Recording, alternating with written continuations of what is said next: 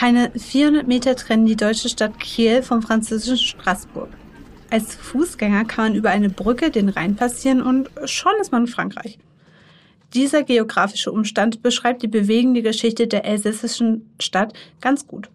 Jahrhundertelang stritten sich Deutschland und Frankreich um Straßburg. Auch aus diesem Grund ist sie heute Europastadt und beherbergt verschiedene EU-Institutionen, unter anderem auch das Europäische Parlament. Neben viel Geschichte könnt ihr an diesem Ort wie nirgendwo sonst deutsch-französische Freundschaft erleben.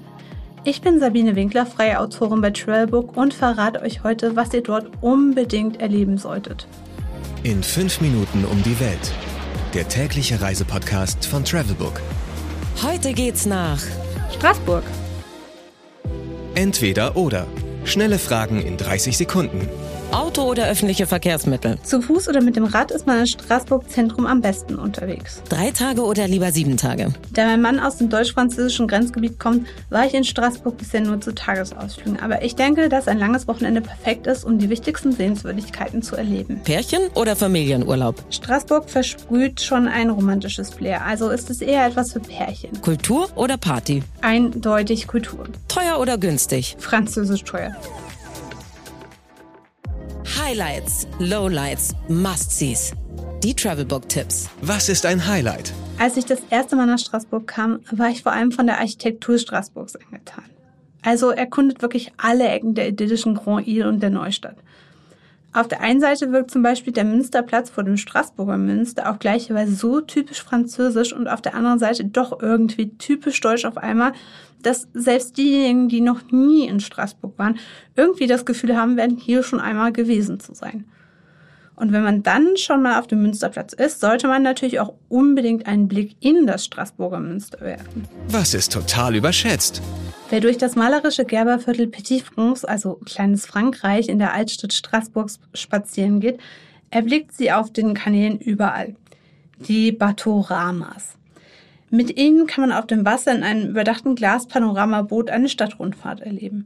Sie sind immer voll und natürlich ist es verlockend, die schönen Fachwerkhäuser aus dem 16. Jahrhundert vom Wasser aus zu begutachten.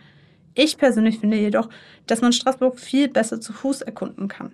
In den vielen kleinen Gassen der Grand Ile bis hin zur Neustadt, die zum UNESCO-Weltkulturerbe gehört, kann man jedes Mal etwas Neues entdecken. Eine Bäckerei, die leckeren Lebkuchen verkauft, ein tolles Café oder eine der vielen Boutiquen, die wirklich außergewöhnliche Gegenstände im Angebot haben, die nicht massengefertigt sind.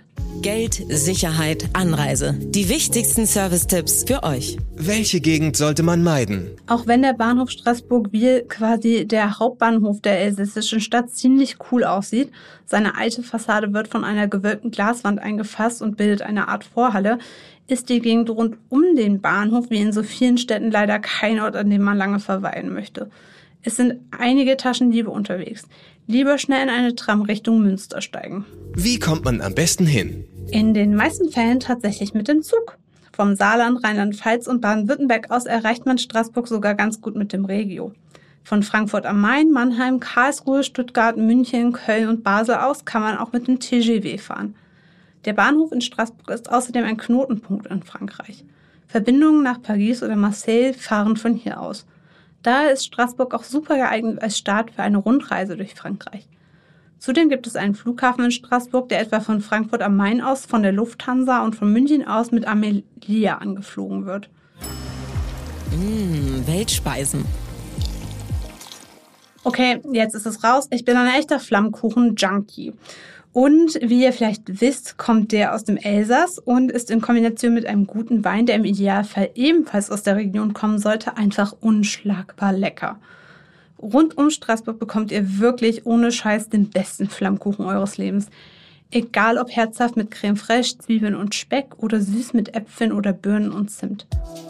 Do's and Don'ts. Okay, seien wir mal ehrlich. Im Prinzip besteht dieser ganze Podcast fast ausschließlich nur aus Do's. Aber ich habe noch einen Ratschlag für euch parat. Ähm, wie eigentlich überall in Frankreich solltet ihr ein bisschen Schulfranzösisch im Gepäck haben, um euch zu verständigen.